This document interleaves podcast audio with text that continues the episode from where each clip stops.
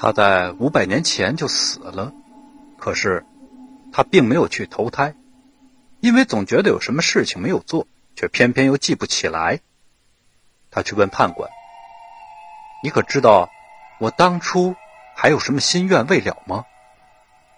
判官翻了翻阎罗谱，叹了口气，说：“你只是走一条街的时候被高空坠物砸头致死的，所以即便做了鬼，对于在世的记忆，你也是记不全了。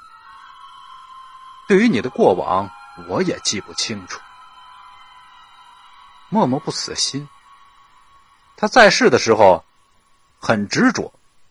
变成了鬼也改不了脾气，事情没有做完，无论如何也不肯去安心投胎，于是错过了投胎的期限，他也只能是一缕飘悠飘悠的鬼魂，做了孤魂野鬼，每天游荡在他出世的那条街上，希望能记起一些什么片段，好了个心愿。那条街历经了岁月的洗涤，从繁华演绎到萧条，从战乱延续到重建，从喧闹过渡到安详，又从破落恢复到时尚。历史在这条街上脱下了无数春夏秋冬的衣裳，也在街头巷尾传唱出历史朝代的喜怒哀乐的乐章。默默淡然地看着这一切，他有时坐在树上。有时蹲在台阶的前面，有时靠着大户人家的铜环门，有时候挤在潦倒人家的角落里，看着时光和岁月在他眼前白驹过隙，只是没有人能看到他，也没有人能够帮助他，他只不过是一具不具有形体的鬼，痴痴傻傻的无数遍在半夜凄凄惨惨的在这条街上来回的走动。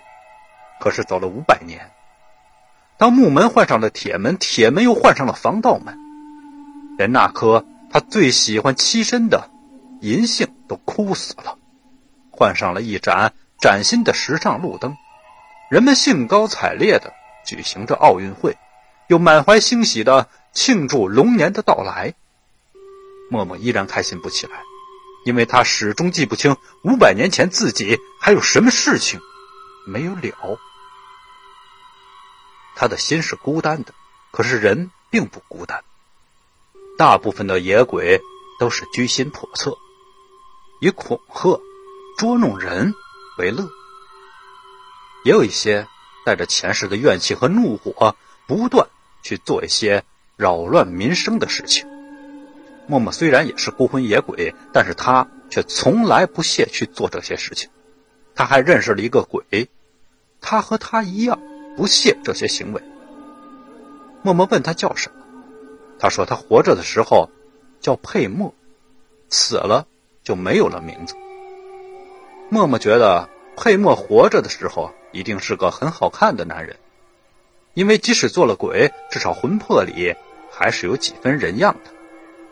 他有问起过他是怎么死的，默默叹了口气说：“因为打碎了一个杯子，被妻子责怪。”自责而死，之后便不再多言。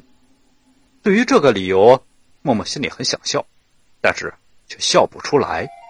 他觉得即使做了鬼，也是有尊严的。谈及到自己一直不愿意去投胎的原因，默默都很纠结。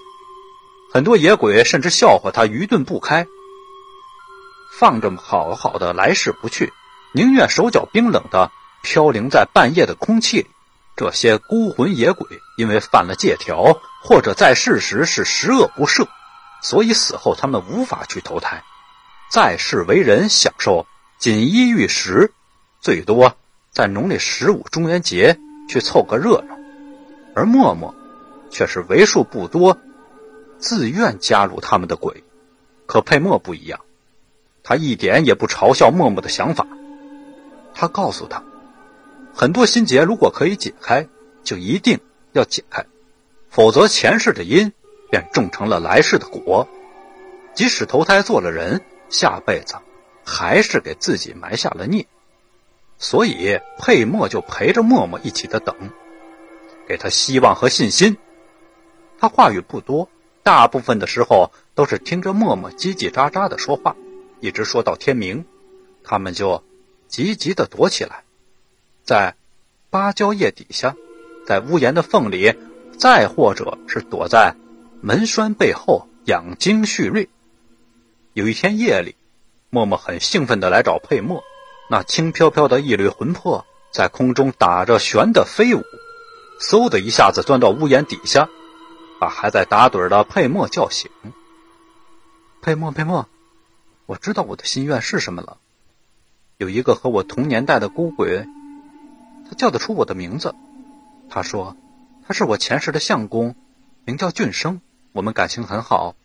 那一日，我去街上给他买最爱吃的香茶糕，结果被店铺阁楼上的花盆给砸了下来，不幸亡故。他说。因为我的离世，他日夜伤心，不久便郁郁而终了，也不愿意去投胎，一直相信能找到我。这一天，他终于等到了。感谢您收听秦思照为您播讲的鬼故事。呃，这个鬼故事呢，每天我都坚持一更，凌晨十二点不见不散。小心背后站着一个人。